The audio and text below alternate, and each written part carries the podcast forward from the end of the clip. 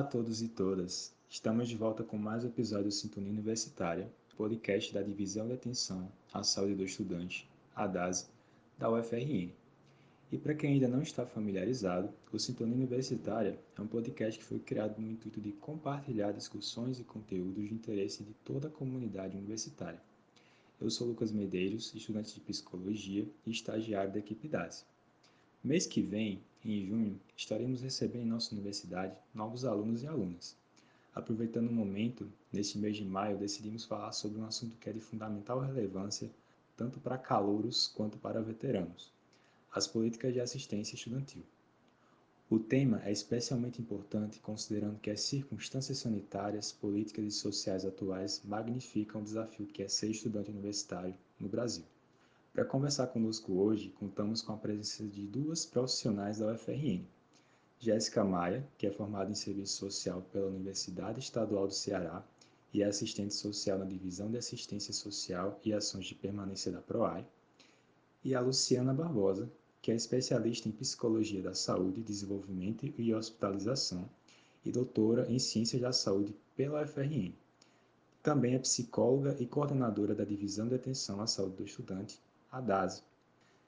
Jéssica e Luciana, sejam muito bem-vindas ao nosso podcast e será ótimo poder conhecer mais do assunto com quem lida com ele bem de perto. Obrigada de antemão, obrigada pelo convite. Com muito gosto que estou aqui para falar para vocês, né, sobre um pouco da assistência estudantil. Olá, Queria, antes de mais nada, agradecer aqui a oportunidade de falar de um tema tão relevante, né? Num momento tão crítico, como bem colocado. E esperamos que, que esse podcast sirva mesmo de orientação para esses novos estudantes e mesmo para os veteranos que ainda têm dúvidas né, sobre a assistência estudantil. Maravilha, gente. Eu gostaria de começar pedindo para vocês definirem para o ouvinte o que são as políticas de assistência estudantil e qual é o seu contexto de surgimento? Bom, as políticas de assistência estudantil nada mais são do que ações do Estado que buscam né, reduzir as desigualdades socioeconômicas no âmbito da educação, promovendo tanto o acesso como a permanência e o êxito dos estudantes né, nas instituições de ensino, em especial né, os estudantes em condição de vulnerabilidade social, o objetivo é promover não só a entrada, mas a permanência e o êxito desses estudantes no âmbito da universidade. Criar condições para que esse estudante que tem uma condição de vulnerabilidade possa permanecer na universidade sem eventualmente parar o curso para trabalhar, suponhamos, né? ter uma renda, enfim, questões dessa natureza. No ensino superior, aqui no Brasil, essas políticas elas são regulamentadas pelo Programa Nacional de Assistência Estudantil, que foi né, regulamentado pelo Decreto 7.234, de 19 de julho de 2010. E essa política, né, o PENAS, tem como objetivo, lá no seu artigo 2, democratizar as condições de permanência, minimizar os efeitos das desigualdades sociais, reduzir as taxas de retenção e evasão desses estudantes e contribuir para a promoção da inclusão social pela educação, certo? E aí você perguntou também qual é o contexto de surgimento dessas políticas. E eu acho relevante assim a gente fazer um resgate, é, apesar do programa ser, ter sido instituído apenas em 2010, é importante a gente pensar desde o processo de redemocratização, lá na Constituição de 1988, é, o papel dos movimentos sociais na luta por maiores investimentos numa educação pública de qualidade e num recorte específico para assistência estudantil, né? Um protagonismo aí do movimento estudantil também, já trazendo mais para a atualidade, mais para o período mesmo em que o programa foi lançado. É importante destacar o processo de expansão das vagas nas universidades públicas no Brasil, que foi a busca pela democratização do ensino superior, que a gente teve com o Reúne, e também a implementação das políticas de cota, tanto raciais como sociais. Elas são ali, digamos que contemporâneas à, à implementação do Programa Nacional de Assistência Estudantil. Então, tudo isso é, colaborou para o surgimento disso enquanto programa, para que isso fosse formalizado enquanto política de Estado no Brasil, é, garantindo a esses estudantes um suporte institucional. É, é importante né, complementar que a Pró-Reitoria de Assuntos Estudantis, na sua finalidade, está não só a execução, mas ela também trabalha com planejamento, coordenação, supervisão dessas atividades desenvolvidas diretamente para o estudante. E dentre essas ações, nós temos bolsas aplicadas a casos específicos, por exemplo, auxílio creche, tem o auxílio atleta, auxílio óculos, bolsas de apoio técnico, certo? E também temos a, uma assistência básica à saúde desse estudante, tá? É, visando uma melhoria da qualidade de vida, certo? Não só do ponto de vista físico, mas psíquico e social. Exatamente, muito bem colocado por Luciana essa perspectiva mais global, né? Que a assistência estudantil tem hoje e na UFRN também assume essa perspectiva né, de, uma, de uma assistência que seja mais completa, digamos assim, né? tanto em termos de bolsa, né, pecúnio pagas, como a atenção à saúde e, enfim, outros tipos de atendimento que a universidade oferece. Muito bom, gente. Vocês falaram no Programa Nacional de Assistência Estudantil instituído por meio do Decreto 7.234, e eu gostaria de saber, desde a publicação deste decreto, o que foi conquistado ou o que mudou em termos de avanços? Então, o que eu entendo que o Penais trouxe de mudança assim, significativa é um impacto muito positivo dentro das instituições federais de ensino, que é a delimitação de um orçamento próprio da assistência estudantil. Então, hoje o Penais ele representa, além de tudo, um orçamento que é direcionado para esse tipo de política, para esse tipo de ação.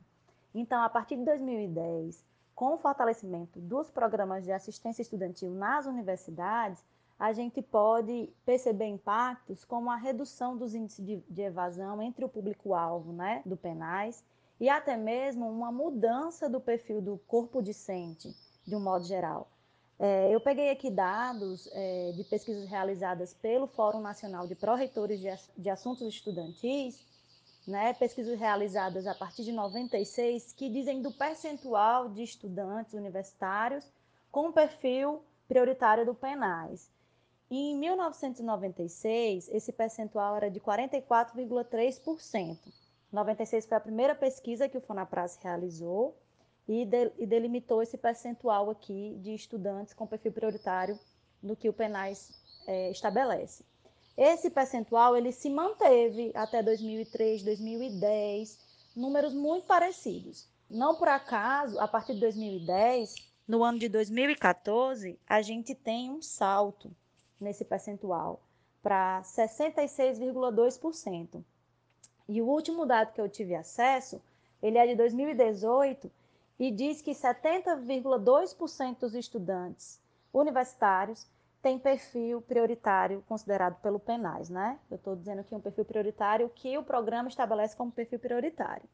E o que significa? Significa que 70% dos nossos estudantes hoje têm perfil para ser atendido pelas políticas de assistência estudantil na universidade. Isso é um percentual muito significativo. Então, é importante debruçar enfim, atenção a esse percentual e entender que hoje, massivamente, a nossa universidade é composta por estudantes que necessitam de suporte institucional para realizar com êxito os seus cursos de graduação, certo? É importante também lembrar que o PENAIS ele é direcionado para estudantes de graduação. Na UFRN também, as pós-graduação também tem, tem oferece também bolsas de, de, assistência estudantil, mas essas bolsas de pós, elas não vêm de recursos penais. O recurso penais ele é restrito a estudantes de graduação, tá certo?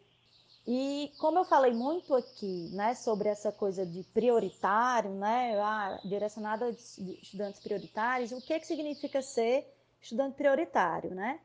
Significa que é o estudante que se encontra numa situação de vulnerabilidade social que precisa do apoio institucional. O Penais ele não é para todo mundo. A política de assistência estudantil ela não é universal. Ela é específica para um público específico. Um público de estudantes oriundos de famílias que têm uma renda familiar per capita de até um salário mínimo e meio, estudantes oriundos da rede pública de ensino. É para esses estudantes que esse recurso, que esses programas são direcionados. Muito bom ter uma noção maior sobre qual é o público-alvo dessas políticas e o quanto elas foram importantes né, para democratizar o acesso ao ensino superior no país. Percebemos pelas estatísticas o quanto o perfil do estudante universitário vem sendo alterado. E, para além dessas informações sobre o contexto histórico do surgimento do penais, o que vocês consideram importante que os alunos que estão ingressando na universidade agora e os veteranos saibam? O que a gente recebe muito de dúvida, alguns estudantes não sabem da existência do programa, isso também acontece. E parcela do estudante, dos estudantes também sabe do programa, mas não sabe bem como funciona, como faz para acessar, qual é o público e tal. Por isso que, inclusive, esse podcast é muito importante para a gente estar tá disseminando essas informações, para esclarecer mesmo o nosso corpo discente. E o que eu queria trazer assim como muito relevante para que os estudantes que estão ingressando saibam, mesmo os veteranos que ainda não sabem, especificamente eu vou falar do, das nossas bolsas auxílio, certo? Para acessar as bolsas auxílio da UFRN, como é que acontece? Ao início de cada semestre letivo, é, são lançados editais que regulam um processo seletivo. Então, para acessar a bolsa, o estudante precisa se submeter a um processo seletivo que não é prova, não é teste, não é nada dessa natureza, mas é uma aproximação da equipe técnica com o estudante para mesmo verificar se aquele estudante tem perfil para ser atendido pelo assistente estudantil, pelo PENAIS.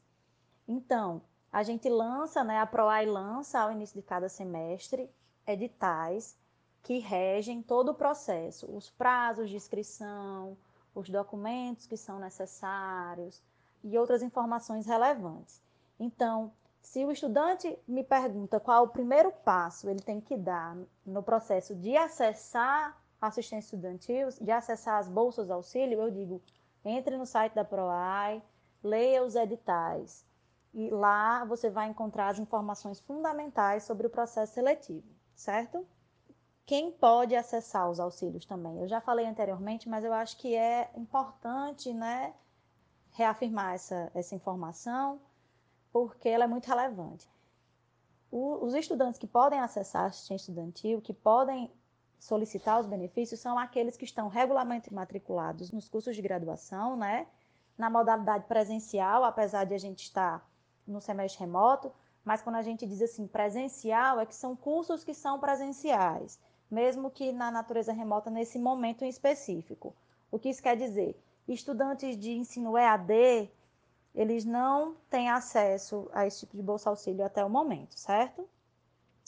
E em termos de prioridade, são prioritários os alunos que são oriundos da rede pública de ensino e que apresentam uma renda familiar per capita de até um salário mínimo e meio.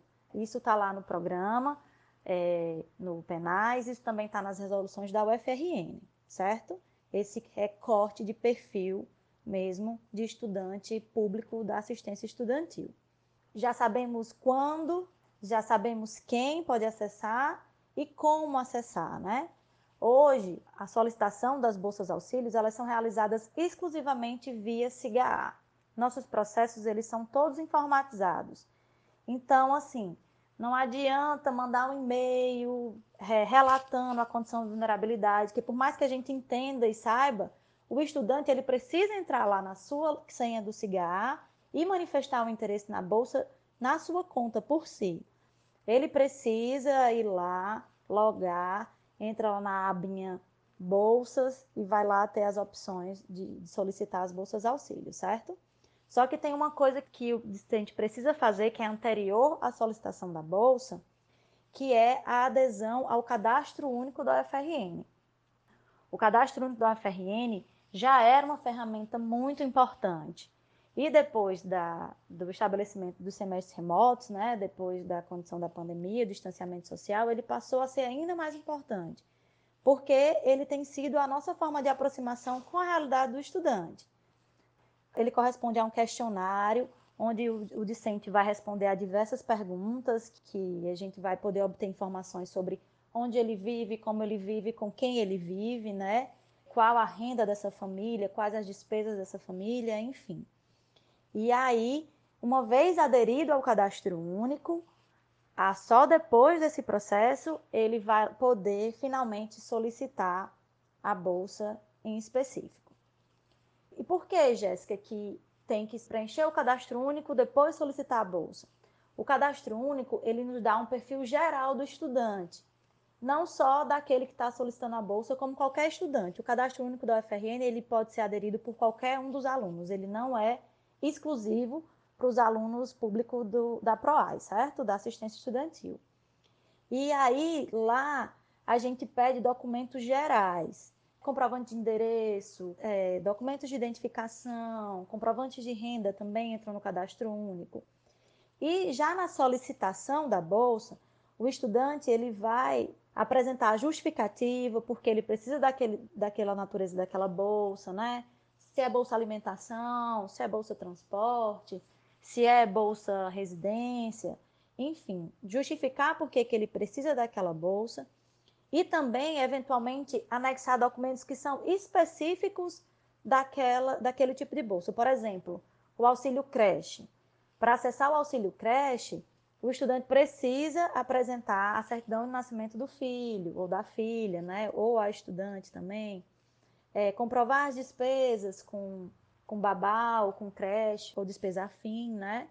Então, assim, o cadastro único é o momento de um conhecimento geral, digamos assim, e a solicitação em específico da necessidade daquela bolsa, certo? E aí, depois disso, concluído o preenchimento do cadastro único, né, concluída a solicitação, a gente vai fazer a análise e dar uma resposta diante do que foi posto pelo estudante. Luciana tinha falado antes, já, já tinha nomeado algumas das nossas modalidades de bolsa, e aí eu queria retomar só para dizer quais modalidades de bolsa que compõem o programa de assistência estudantil da UFRN. São a Bolsa Residência ou Auxílio Moradia, Auxílio Alimentação, Auxílio Transporte, Auxílio Óculos, Auxílio Creche e Bolsa Atleta.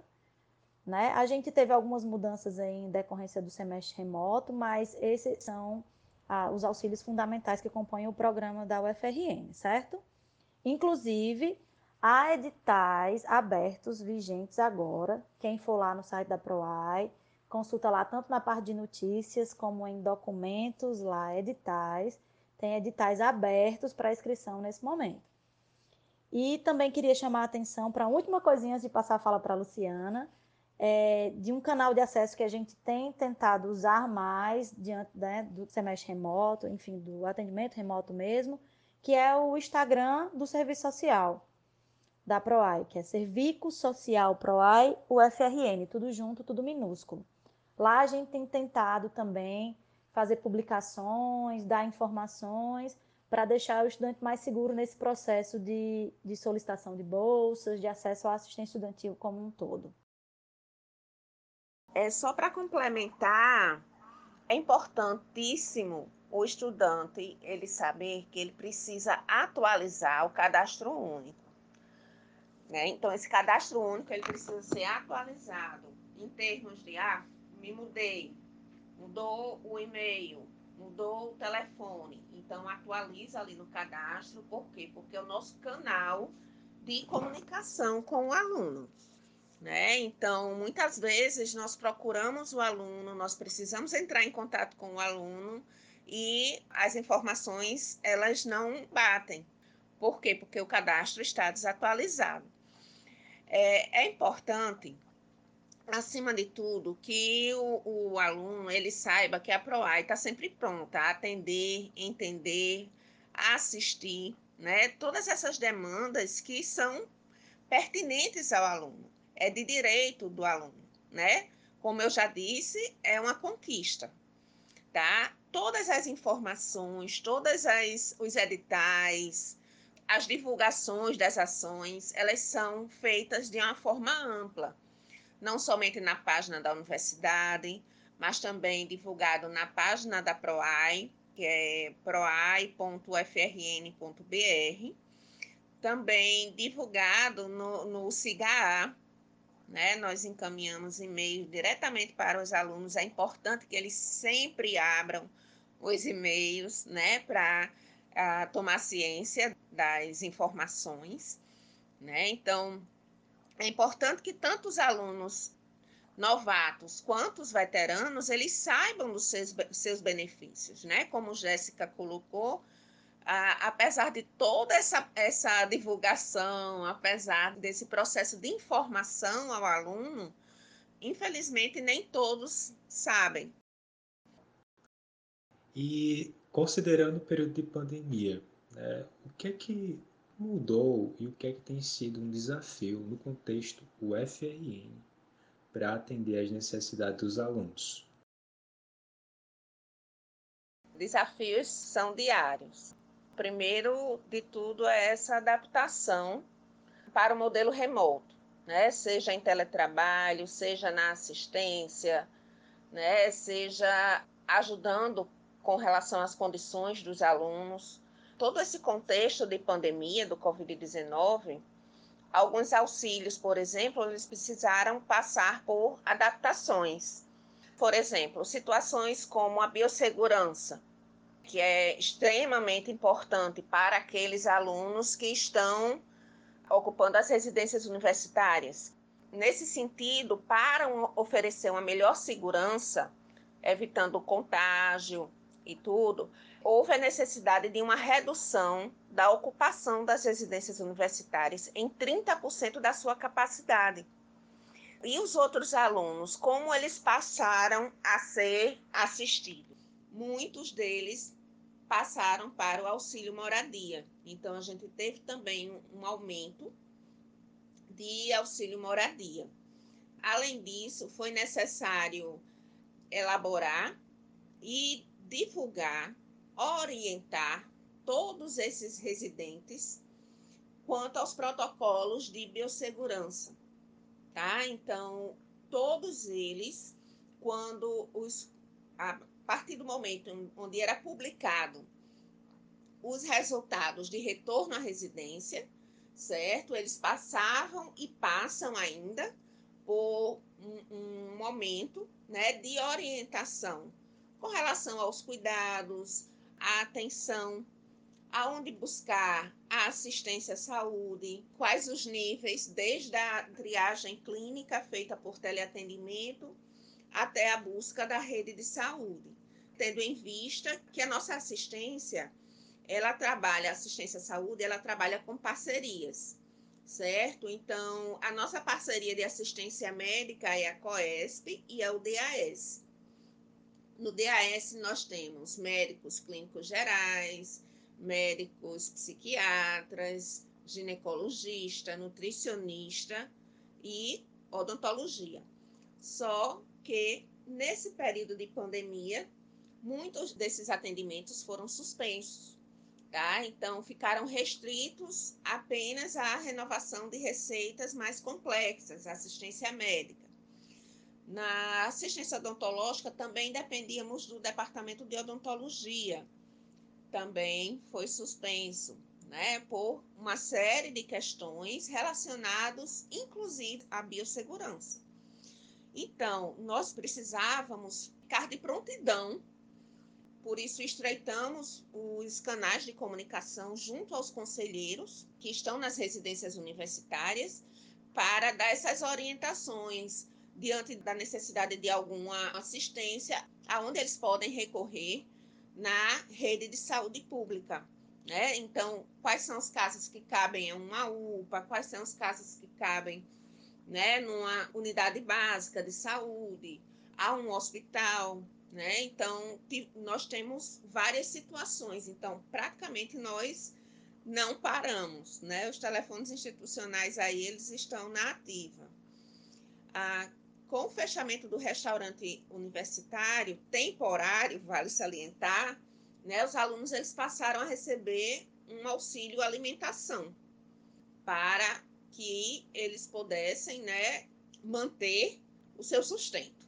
Porque muitos desses alunos, alguns voltaram para casa, outros permaneceram, certo? E esses permaneceram por quê? Porque tem continuaram tendo aula, tem bolsas que continuou o funcionamento, ou porque moram distante e seria um risco maior retornar aos seus domicílios, né? Nós temos aqui alunos de vários lugares. Estamos no Rio Grande do Norte, temos alunos do Rio Grande do Sul. Então, imagine o risco que seria para esse aluno retornar para casa em plena pandemia. Diante das aulas remotas, foi possível implementar um auxílio buscando a inclusão desses alunos que não têm acesso à internet, que não têm condições de comprar computadores para assistir às suas aulas. Então, tudo isso precisou ser repensado diante da situação que nós estamos vivendo. Além disso, relacionado né, já à DASE, Quanto aos atendimentos psicológicos, clínico e educacional, foram ofertados acolhimentos, acompanhamentos nesse processo de educação. Então, tivemos muitos alunos com dificuldade de adaptação, sem falar que, além do Covid, nós ah, estamos num momento onde muitas pessoas estão adoecidas, aumentou o número de depressão, de ansiedade, transtornos do pânico, e essas pessoas precisam ser assistidas. Né? Então, diante disso, nós estamos oferecendo acolhimento psicológico. O PHE, que é o Programa Hábitos de Estudo, continuou funcionamento, agora tudo na modalidade remota. Ah, tivemos a ampliação de ações psicoeducativas, com foco de prevenção de doenças e promoção de saúde, e ações coletivas, tá? formando grupos virtuais, rodas de conversa virtual, palestras, participação e elaboração de eventos, oficinas, tudo isso na modalidade remota. Paralelo a isso, temos os nossos projetos também, né, nas redes sociais, principalmente no Instagram. Temos a DASE, o FRN, né, que é muito importante vocês acompanharem todas as nossas ações que nós estamos fazendo, nós passamos a divulgar. Né? Nesse momento, nós temos um novo grupo, que é o grupo de orientação profissional. Semana que vem estarão abertas as inscrições. Temos o Instagram do PHE, e temos os podcasts, né? A DASICast, que são assuntos mais relacionados à saúde de uma forma geral, o PHEcast, né, que traz essa bastante essas questões dos aspectos emocionais vinculados ao aprendizado, à relação com o ensino. E tem a sintonia universitária, né? Que é o podcast de vocês, que também muito tem contribuído para a divulgação das nossas ações, das nossas intervenções que são realizadas na universidade, voltadas para o estudante. Como Luciana falou, ela foi bem feliz na fala dela, ela resumiu bem essa mudança de realidade que a gente viveu, né, a partir da pandemia essa questão né, de estabelecer os atendimentos, a assistência estudantil de forma remota também. Isso tem sido um desafio que a gente tem se superado, eu posso dizer assim, né? Se reinventado de forma a tentar dar conta da demanda dos nossos estudantes, mesmo que remotamente. Como Luciana pontuou, a gente teve a instituição de dois novos auxílios dentro desse período, no contexto né, do semestre remoto, que foi o auxílio instrumental né, que tem o objetivo de contribuir para que os estudantes possam adquirir equipamentos de, de tecnologia da informação, né, seja tablet, computador, celular. Porque a gente sabe que o nosso público muitas vezes não tem condições de adquirir o equipamento para acompanhar o semestre remoto, né? E também foi implementado o auxílio inclusão digital, que visa contribuir para os estudantes adquirirem um pacote de dados de internet para acompanhar o semestre remoto também. Mas eu queria destacar que esse auxílio inclusão digital, ele é disponível apenas até o estudante receber o chip do MEC, né, do projeto Alunos Conectados. Então, o aluno não recebe imediatamente esse chip, então, até que ele receba, é disponibilizado o auxílio inclusão digital, certo? É, em termos de desafio, essa questão né, do atendimento remoto, como a Luciana falou, tem sido desafiante mesmo, a palavra é essa. E, e eu queria um pouco é, chamar a atenção para uma coisa que eu falei antes, né, que diz do processo do passo a passo do acesso em especial às bolsas, né, às bolsas auxílio. A importância dos estudantes, especialmente nesse momento, lerem os editais, acessarem os canais de comunicação da gente, se interarem. A gente recebe dúvidas muitas vezes que poderiam ter sido sanadas pela leitura dos documentos informativos, pela leitura dos editais. Então, é muito importante que os estudantes, nesse momento, tenham esse compromisso de cumprir mesmo as etapas do processo que cabem ao discente, que cabem ao aluno, né? Na mesma medida, preencher o cadastro único com atenção, né, evitando erros, porque uma vez é, é preenchido erroneamente, uma vez enviado o cadastro, ele não pode ser corrigido, ele só pode ser novamente aderido no semestre seguinte. Então, assim, ter atenção nesses processos, verificar os documentos que são pedidos, anexar direitinho os documentos que são pedidos. Isso facilita todo o processo de, de compreensão da realidade do estudante por parte da equipe que está avaliando do lado de cá e agiliza mesmo o processo de acesso às bolsas, certo? Então, há uma atenção especial para o cumprimento dos prazos institucionais, né, que a gente estabelece nos editais, né, e ficar, como Luciana falou, atento aos canais de comunicação que a gente tem acionado para estabelecer uma melhor comunicação possível diante do contexto que a gente está vivendo. Inclusive, é, com esse mesmo objetivo de, de minimizar ao máximo as dúvidas que a gente recebe, foi elaborado pela DASAP um guia para adesão ao cadastro único da UFRN. Esse guia ele foi publicado no site da PROAI. Ele tem uma proposta de ser o mais instrutivo possível, numa linguagem acessível, de forma que o estudante que não está podendo ir lá na sala de serviço social é, tirar uma dúvida, né, consiga sozinho em casa, ver lá ó, como é que faz, qual é o documento, de que forma, que informação eu tenho que colocar, tudo isso. Então, a gente espera que, em específico, o guia ele possa mesmo diminuir as dúvidas dos estudantes, que a gente sabe que são muitas, especialmente os calouros que não conhecem cigarro, que não sabem como é que mexe no sistema. Lá vai, vão ter todos os caminhos dentro do sistema de como aderir ao cadastro único, de como solicitar a bolsa e por aí vai. Ok. Para finalizarmos nosso episódio, eu gostaria de fazer a última pergunta. O que vocês, Jéssica e Luciana, percebem como necessário para o futuro da assistência estudantil, no sentido de continuar atendendo às necessidades dos alunos?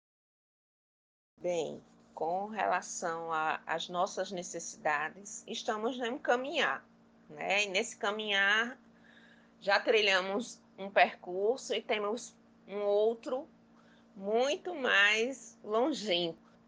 Infelizmente, nós estamos numa situação né, onde a vulnerabilidade socioeconômica ela tem aumentado. Diante disso, é notório né, a necessidade de ampliação de moradia, de benefícios, de saúde, um ensino de acessibilidade, inclusão, igualdade, né, onde nós possamos, ah, pensando de uma forma mais específica a saúde, trago aqui a necessidade de uma divisão de saúde integral, direcionada à realidade dos alunos com várias especialidades, exames, pronto atendimento. Quem sabe, né? Um dia a gente chega lá. Vamos buscando, né? E como eu disse, caminhando. É, concordo com Luciana, concordo plenamente. E, inclusive, nessa questão de que essa realidade social que a gente está vivendo hoje evidenciam um agravamento mesmo da vulnerabilidade social dos nossos estudantes, né, dos veteranos e daqueles que ainda que estão ingressando na universidade. Então, esse contingente aqui que a gente falou na questão lá atrás de 70% do público, né, do corpo discente como público da assistência estudantil, esse número deve se, se ampliar significativamente diante desse contexto, né?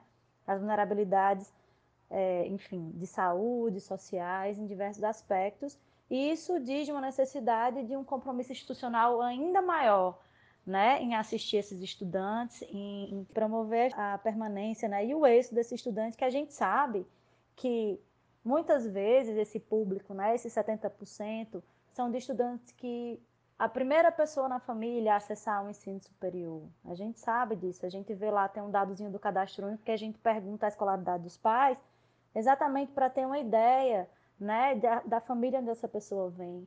Então, assim, a gente sabe que junto com aquele estudante que está fazendo um curso superior, que é o primeiro da família que está cursando uma faculdade, vem uma mudança social, representa uma mudança social significativa não só para ele, mas para aquela família.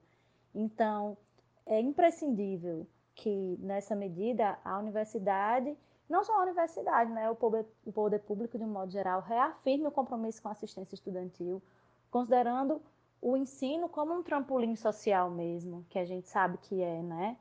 E diante desse contingente, desse crescente contingente, da gente aumentar o investimento também nessas, nessas políticas, no sentido, né, não só, como a Luciana falou, né, não quero restringir aqui ao investimento apenas em bolsas auxílio, mas de uma atenção global do estudante, né, de uma atenção integral, de uma abordagem cada vez mais multidisciplinar, e, e é isso. Jéssica e Luciana, agradecemos muito a participação de vocês em nosso episódio. Foi um prazer e muito enriquecedor conhecer tão a fundo sobre esse tema tão necessário aos estudantes. Muitas vezes o aluno tem muitas dúvidas, não sabe a quem recorrer ou onde buscar a informação que precisa. Hoje, certamente, quem escutar esse episódio terminará mais informado sobre a importância das políticas de assistência, tanto para a entrada quanto para a permanência na universidade. Obrigado. Eu queria também deixar meu agradecimento aqui. Eu compreendo é, essa iniciativa como um momento muito rico de comunicação no, momento em que a gente não está conseguindo né, se ver, se encontrar, conversar. Então, eu fiquei muito feliz com o convite. Eu espero de coração ter contribuído. Né? Espero que a informação chegue ao máximo de calouros, veteranos, estudantes possível, que esse podcast faça com que os estudantes se sintam mais à vontade, mais seguros, né, em acessar assistência estudantil, que, que a gente tenha conseguido abrir caminhos, né, para esses estudantes. Estou é, aberta a próximos convites aí, quando quiser, estamos à disposição, certo? Porque eu acredito que é um investimento mesmo, né, no nosso trabalho, no nosso estudante. E é isso, obrigada. Queria também agradecer, né, por esse momento tão valioso, né, especial. É muito importante nós estarmos falando sobre isso, nós estarmos divulgando, seja de que forma for, mas de que essa, o mais importante é que essa informação ela chegue, né, ela tenha acesso a, ao nosso principal público, né? que no caso são os discentes da UFRN. Seja alunos de graduação, alunos do, dos cursos técnicos, né? alunos, alunos de pós-graduação, mas que nós é importante eles saberem que nós estamos ali para dar o suporte, atender às necessidades diante do que é possível. E mesmo que nós não tenhamos condições de ofertar, sem resposta ele não sai. Então, estaremos ali prontamente, não só para orientar, mas também para encaminhar aos serviços cabíveis. Isso é muito importante, né? Faz parte desse processo do acolhimento. Pelo menos o aluno ele ter condições de saber o que é que ele tem direito é, que caminhos que ele deve seguir, né? quais as documentações. Então, assim, é um processo muito importante. é um salto, né? Entrar na universidade é um salto na vida. Né? Então, muitos alunos eles chegam é, extremamente despreparados ainda, muito novos, né? E que precisam dessas informações, precisam de uma assistência específica para eles, né? Então, ter a oportunidade de falar sobre isso é extremamente significativo né, para todos nós. E agradeço o convite, desejo muito sucesso com esse projeto do podcast, que é um projeto belíssimo, né, e de acessibilidade, mais um canal de, de informação ao aluno.